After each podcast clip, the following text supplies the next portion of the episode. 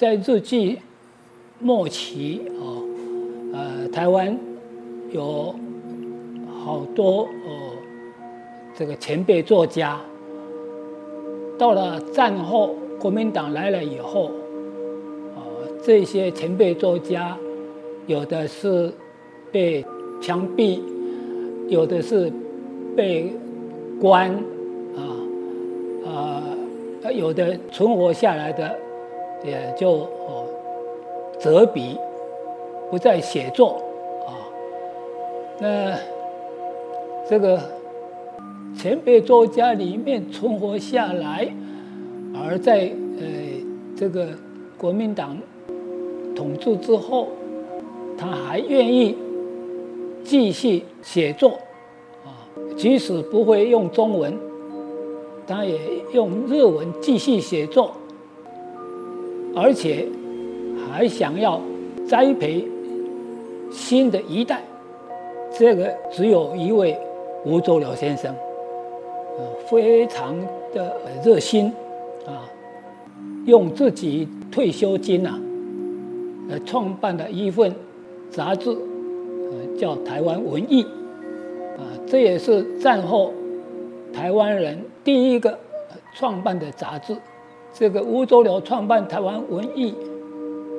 他一个人，而且他是日文的作家啊，那他的呃日文的作品呃必须要找人翻译成中文，啊，所以他必须找一些助手。那吴周辽第一个找到这个他的呃助手就是钟昭正。第二个找到的，就是叶世涛，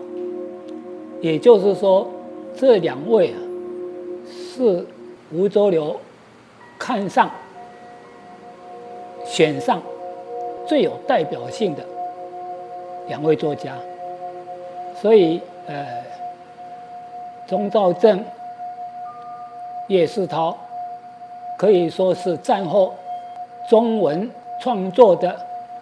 第一代作家，那么吴周流就是跨越日文跟中文，跨越过渡期的一个作家。呃，吴周流啊，就跟叶世涛说啊，他很感慨啊啊，在这个鼓吹这个台湾年轻人写作，可是呢。他说：“这个整个这个是一九七三年写的信。那这个信里面，他说这个啊，这个时代呀，变得很很流行这个呃迷你裙呐，啊，现代人呐，只看小姐的这个大腿啊，啊，也不管这个小姐是脑袋空空的还是白痴的。这是一九七六年。”写给叶世涛的一段话，啊，他说：“我已经啊七十七岁了啊，这个七十七岁的老人啊，还在拼命搞这个台湾文艺杂志，啊，还在奖励后辈。他有有一首诗来表达他的心意啊，这一首诗呢，就是这个五言绝句，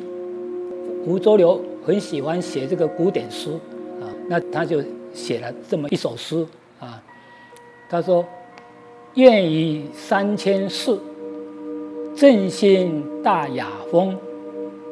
试看沙漠地，要出几英雄。”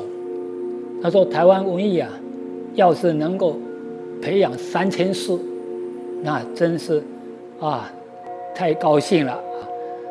呃，前途啊还是很遥远呐，啊，所以希望你，希望叶知涛啊，你啊多不多多帮忙。像这么一首诗，就表现古老的一种心情，他的期待，啊，啊，也希望叶石涛啊，来跟他一起奋斗。可是叶石涛有一段时间，他自己很灰心啊，很灰心，呃，不想再创作了。所以吴老啊，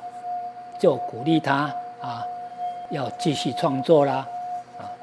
呃，从这个几封信里面，也就可以看出台湾文学史上一个很重要的一一个关键。